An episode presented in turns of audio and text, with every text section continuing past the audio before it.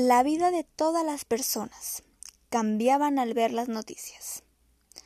Hablaba de un virus mortal conocida como COVID-19 y estaba atacando el país.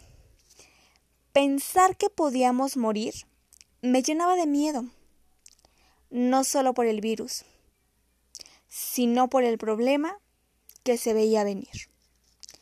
Mi familia empezaba a quejarse del salario y así empezamos con las graves consecuencias de la terrible pandemia. Empezábamos a cambiar todo para quedarnos.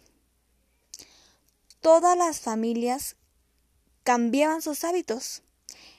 Empezábamos a cuidarnos y protegernos los unos con los otros para poder salir de la horrible pandemia.